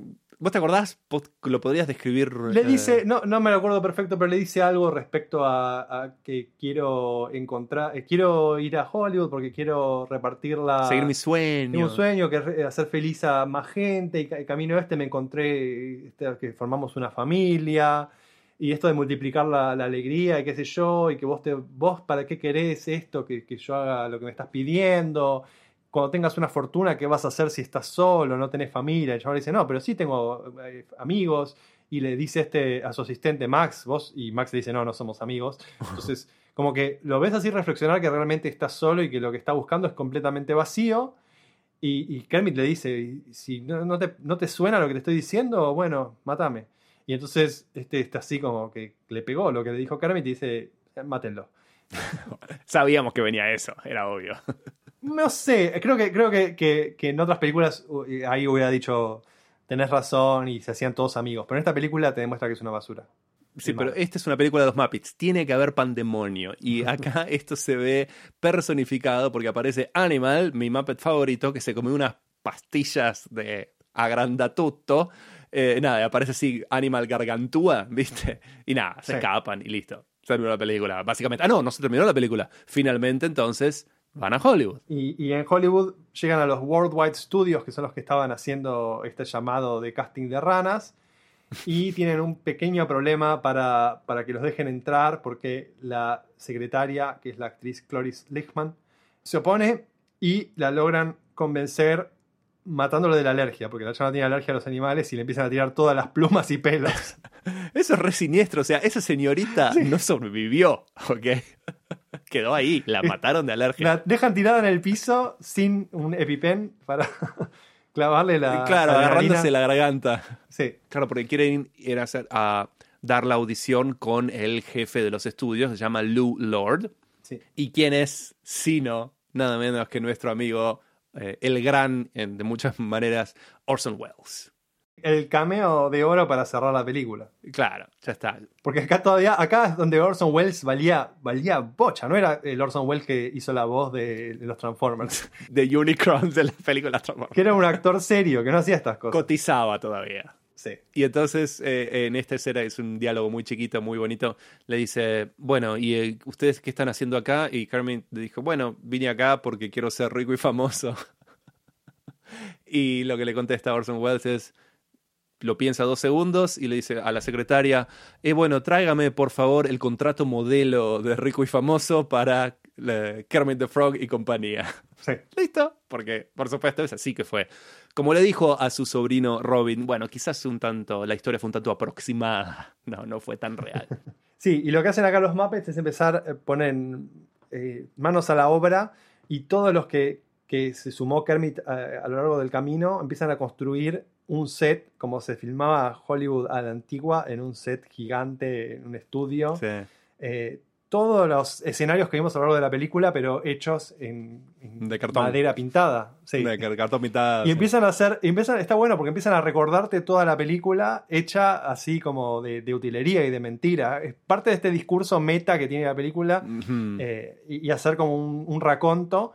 Y acá suena la canción de Magic Store que habla sobre. Es, una de mis canciones favoritas porque habla de, del sueño de ser un artista o de ser un actor, más específicamente. Y cuenta cómo el sueño de ser actor empieza cuando uno es un chico y, y hacer morisquetas en el espejo y hacer reír a los amigos y cómo la, la curva de eso a la fábrica de magia, de, de magia que es el, ser un actor, que es una profesión muy particular, porque uno de niño por ahí no suena con ser QA en una empresa que- de desarrollo de software, ni ser No. gerente de, o project manager o cosas así que no existen, pero la profesión que eligieron estos es una que generalmente tiene una línea que la une con la infancia más joven y, y- y cosas muy inocentes. Eh, y bueno, y la canción esta de Magic Store es como que la, la- la más disco de todas. Sí. Este, viste, tiene un par de piu, piu, piu, piu, piu, piu de disco. Sí, y además tiene, tiene una parte que dice pa pa pa para pa pa para pa para para pa pa pa que yo a mí siempre me, me recordaba cuando escuchaba a los piratas de los auténticos decadentes Sí, que claro. tiene un interludio que es muy muy parecido. Y eso te demuestra el nivel que tienen los auténticos decadentes. Yo te los defiendo en cualquier momento. No, no, los auténticos decadentes no me los toques, no me los toques. Son lo más de Zamora. Y también, bueno, después la canción esta tiene un, un mezcladito con Rainbow Connection de vuelta, con la letra cambiada. que ahora la cantan todos. Es una cosa muy de musical, muy poética y, y bella para que llores. No está más solo Kermit en el pantano. Y tenemos la gran escena final, cual tenemos a, según leí, absolutamente todos los Muppets que hasta la fecha existían. Todos los Muppets. Son Sí. 150 operadores. Entre Sí, ellos. manejando 250 títeres. Entre ellos estaban John Landis y Tim Burton. Que eh, aparentemente lo que dijo, lo que pasó es que eh, la compañía de Jim Henson llamó a todos los titiriteros que estaban registrados en, no sé, en el sindicato de titiriteros de California porque necesitaban titiriteros y entre ellos estaban eh, Landis y Tim Burton también. Así Sí. que tiene un crédito por ahí. Y, y acá, acá quiero- pasa algo raro, ¿no? Porque acá están los Muppets que finalmente cumplen su sueño y llegan a Hollywood y van al estudio y están armando todo esto para hacer su película. Y Gonzo, repitiendo lo que había hecho de volar con los globos, está volando con los globos de madera de mentira. Sí, y se rompe todo. Golpea un set y se empieza a caer todos los sets y a romper. A lo dominó. Mm. Y se rompe el, el techo del estudio. Además que se destruye todo lo que habían armado, se rompe el techo del estudio y entra a través de ese agujero un arco iris. Y a mí de niño esta cosa me generaba un conflicto porque vos decís, che, venían tan bien y finalmente logran su sueño y ahora se les rompió todo. ¿Y qué pa- pasa? Porque si no, no pueden hacer la película porque está todo roto ahora. Pero la película la hicieron y lo que estás viendo, lo que están viendo los Muppets, es la película. O sea que sí lo lograron. Es muy Inception. Sí. Sí, es medio cinta de Moebius eso. Sí, Eh, sí, sí, sí, sí. Yo soy mucho más así, eh, tiernito. Cuando entra el arco iris eh, hacia el estudio y la letra dice Thanks to the lovers, the dreamers and you, yo no te jodo, aplaudí. Yo aplaudí solo en mi oficina mirando la película, porque no lo podía creer lo bien que termina la película. Sí, ese es un momento medio, medio reminiscente a esa, viste, un hombre solo, solo es el comienzo, viste, esa. Ubicás la de, no sé de qué musical es. Mm, ¿No? La de la publicidad de Gándara, que, que de las La hormiguitas. publicidad de Gándara. ¿Eh? Es una publicidad clásica de, de yogures, eh, basada en algún tipo de musical, que no sé cuál Vos me decís yogures y yo pienso en la caja vengadora, digamos. Y es, es, una, es una cancioncita que arranca con una sola persona cantando y se van sumando más, más, más, más en coro. No, y crece mucho. Y esto es lo mismo, es la rana René que empieza a cantar y, y se le van sumando los Muppets hasta que suman los 250, que son todos los, hace el, el pan out de la cámara y, y vemos esa cantidad increíble de Muppets cantando bajo un arco iris. buscala y ponemos, lo pongo en la nota. La vamos a poner. Cuando no parece que puede pasar nada más para este momento tan emotivo y, y estás como esperando que se te caiga la lágrima, cortan con el monstruo Sweetums que rompe la pantalla y nos recuerda Claro. que en realidad estamos viendo a los Muppets de una película. una película, sí, buenísimo, buenísimo. Y bueno, después de eso eh, tenemos reacciones, reacciones a la película sobre los créditos. Sí. Y la última, como si fuera el Monkey Island 1. Al final de los créditos viene Animal y dice, Go home, go home, váyase a casa, ya está, ya fue. Sí. No puede ser mejor esta película. Performance y crítica. Las leyendas dicen que esta película costó 8.8 millones de dólares y hizo en las salas 65 millones. Así que fue un exitazo. Un exitazo. Pero yo, bueno, no puedo hacer el- lo que hago normalmente de decir qué, eh, qué posición estrenó y contra qué otras películas, porque eh, es tan vieja que no están esos datos. Sí puedo decir que ese fin de Mm. semana se estrenó The Main Event, la de Barbara Streisand, de Haciendo de Boxeadora. Ajá. Se estrenó Escape de Alcatraz y Saint Jack de Peter Bogdanovich. Y que en el, ese mes, cosas que pueden estar todavía quizás en, en cartelera, era Rocky 2, Phantasm o Alien. Pero es llamativo que ninguna de esas películas que dije son ni remotamente infantiles. Y si bien Mm. esta película la estrenaron como diciendo, mira, pueden ir adultos al cine, y eso es parte de su éxito, era una película totalmente eh, apta para toda la familia. Y no, no no en un concepto existiera. Nosotros vivimos en una realidad donde, donde el cine está constantemente con muchas opciones para de niño a adolescente. Y esta es una época donde el cine era para adultos, los 70s. Igualmente, esta película llegó al décimo puesto de más eh, taquilla del año. En primero, ese año tuvimos a Kramer vs. Kramer. Segundo, Amityville Horror. Rocky 2, Apocalypse Now, Star Trek, la película, Alien, 10, The Shark y Moonraker. Y debajo de todas Wow. esas, The Muppet Movie. La primera de todas las que dije. Hay un montón de tanques ahí, ¿eh? Sí, y de todas esas que dije, la primera que es remotamente para niños o adolescentes. Porque no vamos a contar Alien que es de terror. eh, o Amityville Horror que es peor todavía. O Rocky 2, Apocalipsis Now, eh, 10 La Mujer Perfecta, nada, nada que ver. Star Trek por ahí, pero no. Esa en particular no lo es. Remix, secuelas y reboots.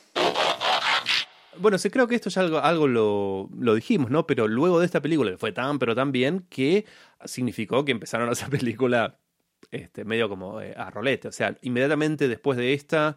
Va, inmediatamente en el timeline de Muppet, porque es difícil, lleva mucho tiempo hacer estas películas. Así que Sí. muy rápido dentro de todo hicieron The Great Muppet Caper, que es la del 81. Ujú. Eh, que esa es la que es la que tiene partes en blanco y negro o me estoy, estoy alucinando a cualquiera. Puede ser. Eh, y también la del Muppet Take Manhattan en el 84. En el 90 se muere Jim Henson. Trágicamente re joven, sí, inesperado. Y, pero después, eh, dos años después, hacen eh, Muppet Christmas Carol, Muppet Treasure Island y Muppets from Space. Y estas películas, Disney ya, en la época con- no, cuando Jim Henson todavía estaba vivo, Disney estaba viendo de hacer algún tipo de, de chupamiento de la propiedad Muppets.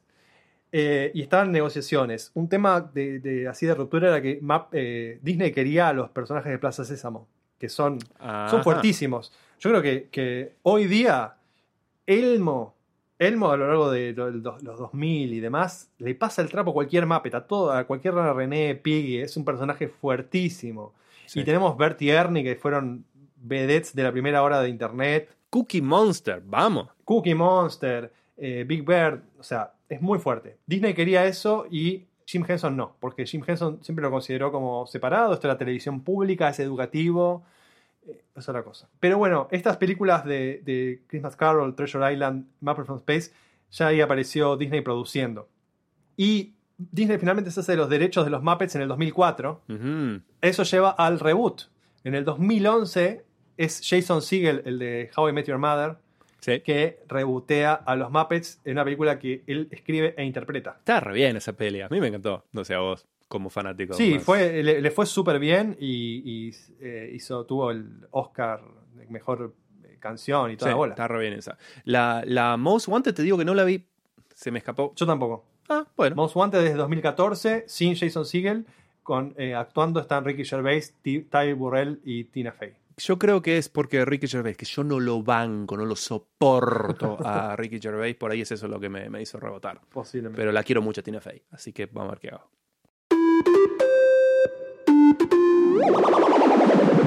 Banda de sonido. Bueno, este es un musical, por tanto ya hemos hablado mucho en detalle de casi todas o todas estas canciones, ¿no? Que aparecen en el disco de la banda de sonido, cuyo link a Spotify lo encuentran en las notas, queridos oyentes. Bueno, la banda de sonido está compuesta por Paul Williams. Canciones. Es decir, está compuesta de canciones. Sí.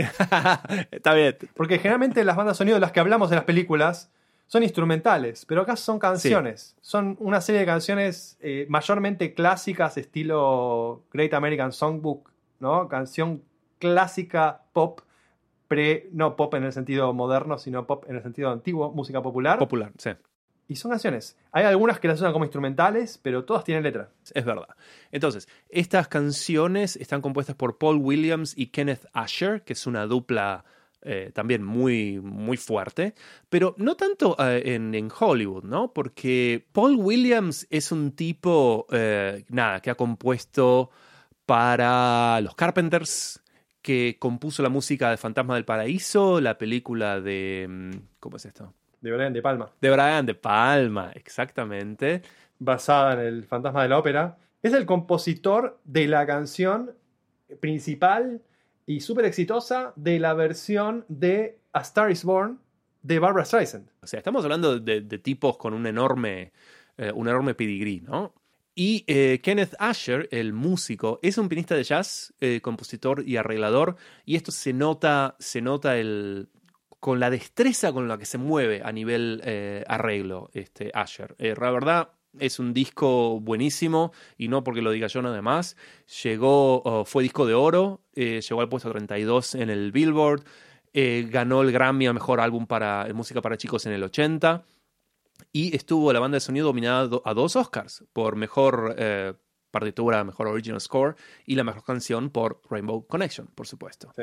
Le hicieron un remaster en el 2013, que es lo que se encuentra hoy en iTunes, en Spotify, y yo los urjo a todos que corran eh, escuchar eso porque, como vos decías, ¿no? que es un disco que si no ves la peli no importa, es un disco buenísimo, que es súper disfrutable porque los temas en sí mismos son obras, pequeñas obras de arte. Sí, es un, un disco que yo en una época lo, lo tenía en mi rotación de, de música para mientras trabajaba. Te creo.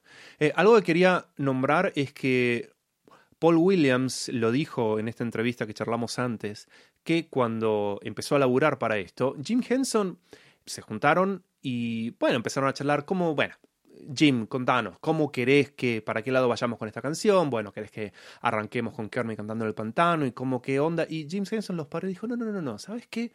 No importa, yo sé que lo que ustedes hagan me va a encantar, así que nos vemos en el estudio. Ya está. Ustedes cocinen. En una, en una película musical, los chavales dijeron, te vamos a ir mostrando los- las demos, los bocetos. Y dijo, no, no, nos vemos en el estudio. ¿Entendés? Tremendo. Balls of Steel. Claro, y además, viste, no pressure. Anda tranquilo. Sí.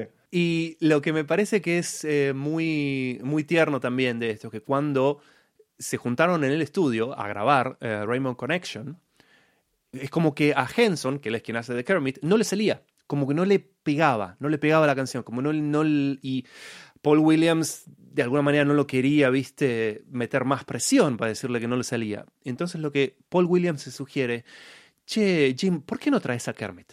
Y va entonces Henson, agarra al muñeco de Kermit y dice que en ese momento le salió la toma que quedó. Sí. Como que necesitaba que, viste, se, eh, hacer el summon Kermit, viste, de, de invocarlo, Ujú. porque no era un tema, no era Jim Henson el que está cantando. Y en particular eh, menciona Paul Williams que el fraseo de la letra está pensado en cómo habla Kermit. Sí, sí que, que sería una canción que naturalmente en algunos lugares debería ir al legato, o sea, notas largas, Sí. y que en cambio tiene unas inflexiones como pequeñitas de achicar, porque Kermit habla todo así. bueno, como una rana, ¿no? Muy divina. Así que nada, nada más para decir la banda de sonido, ya hemos hablado mucho, por favor, vayan a escucharla que vale oro esto. Conclusión. No es sorpresa entonces para nadie que yo diga que me encantó esta película, que me parece que ha envejecido excelentemente. Es más, yo, si no fuera porque los cameos eh, cada vez, a medida que pasan los años, son menos reconocidos, yo diría que no envejeció nada. Lo que sí, a mí me parece que los Muppets en particular, para los que la gente que no entiende, el, no tiene un buen dominio del inglés, es medio como, me hizo acordar, yo lo definiría como, lo- o como es con Lelutier. ¿A vos te gustan los Lelutier, por ejemplo? Sí, pero no soy súper fan. Ok. O sea, los fui a ver un par de veces y los disfruté mucho, pero no, no soy una persona que salga a buscar más y, y- y me parece insoportable aprenderse de memoria los, eh, la- las obras y, y recitarlas o ese tipo de cosas. Pasa lo mismo con los. Simpsons, pero no es que no me gusten Sí. los Simpsons. Bueno, yo sí, yo crecí con Lelutier al punto de nada, de recitar las obras, los discos enteros, ¿no? Pero que yo me encontré a lo largo de la vida con gente que eh, Lelutier es como que, ¿eh? Como que no, no entendían de, de qué era gracioso de eso, ¿no? Que, que me parece que, ¿viste ese chiste de que hay dos tipos de gente, dos tipos de personas? Como que a mí me parece que hay gente que, eh, que el- los Muppets quizás pase un poco como con Lelutier, que no, no le agarres la vuelta. Y me parece que eh, en el momento en que vos entendés, lo ves en el idioma original, te das cuenta de las referencias, es, es una gloria. Es, es algo que está a otro nivel. Eh, también es un humor repleto de malos juegos de palabras, como vos decías, la- las formas Sí. de... Eh, pero que me parece que están hechos estos, estos juegos de palabras y estos... Está hecho con tanta buena leche, ¿no? Eh, que se ve el espíritu de, de Jim Henson ahí, que nada, termina gustando, que es algo así inigualable. A mí, a mí nunca, nunca me interesaron tanto las otras películas de los Muppets que vinieron después, aunque vi varias de ellas, porque, bueno, está muy claro en las, que, en las últimas pre-reboot, que son Muppets en el espacio, Muppets en Navidad, Muppets... A mí me gustaba que esta era Los Muppets, y esta era la película de los Muppets, la más icónica, la, más, la que establece cómo se conocen y de dónde salen y quiénes son, y donde los Muppets están en el centro, y no hay que agregar ningún elemento, no son los Muppets pirata, no son los Muppets... No hay que pedirle nada más. Bien, me gustó. Eso, eso me encantaba. Hacía rato que no la veía, si bien la vi ahora de, de más o menos grande, pero fue la vez que, que más pude bajar a fondo y ver cómo una película que yo tenía miedo de que quizás no envejeciera tan bien, por cosas que efectivamente no envejecen tan bien, los cameos eh, se pierden si no tenés una referencia histórica al lado, el- el- los chistes malos te reís como diciendo, ja, qué chiste malo, pero en un punto son molestos. Mm. Pero es increíble que una película que tiene esas cosas que podrían quedar perdidas en el camino, de una manera muy simple, tiene la forma en que arma el, eh, la forma en que arma la narración con estos niveles meta, la forma en que es inteligente en, en los planteos de, de que habla de, de la búsqueda artística, eh, logra ser súper efectiva y súper inteligente, pero no inteligente en el sentido, en un sentido muy evidente. Mm. Inteligente desde lo simple, desde lo básico, de, de ser efectivo. Yo diría eso. No, no es, no es un derroche de inteligencia estilo Rick and Morty que te pone Ajá. sí. trata de mostrarte que es más inteligente que vos. Tiene una efectividad desde lo simple que es, tenés, tenés que ser muy inteligente para lograr. Así que nada, fue todo disfrute. Las notas y los links de este episodio los encontrás en www.quinomanija.si, así también como todos los de los episodios anteriores. Eh, si nos querés contactar para decirnos qué películas ver o dejar de ver, nos encontrás en Twitter, Instagram, Facebook, en todos esos lados donde está todo el mundo, o también por mail si tenés ganas a info.quinomanija.si. Si te gustó el episodio, eh, lo podés también compartir en tu Facebook, Twitter o redes sociales, si tenés luz, por supuesto. Y cuando estés cantando solitario en el pantano, decile a un amigo que escuche Kino Manija que es un programa hecho con amor. Muchas gracias por escucharnos y hasta la semana que viene.